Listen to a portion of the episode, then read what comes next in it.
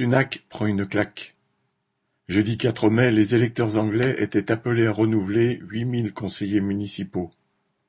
Concernant sept électeurs britanniques sur dix, ce scrutin avait valeur de thermomètre national et le parti conservateur du Premier ministre Rishi Sunak a été sévèrement sanctionné. Il perd mille cinquante-huit sièges au bénéfice des travaillistes, des libéraux-démocrates et des Verts, qui en gagnent respectivement 536, 407 et 241. Ce résultat confirme, grandeur nature, l'impopularité d'un gouvernement qui prétend faire de la lutte contre l'inflation sa priorité, mais se refuse à augmenter les salaires dans les secteurs qui dépendent de lui.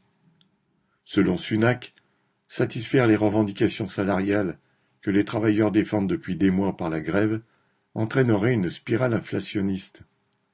Mais il laisse le patronat fixer les prix dans l'énergie et la grande distribution et se garde bien d'encadrer les prix de l'immobilier. La claque électorale infligée aux Tories est donc bien méritée. Fort de son succès dans les urnes, le Labour Party se voit déjà remporter les prochaines élections législatives fin 2024. Mais un changement de majorité au Parlement ne changera rien pour le monde du travail.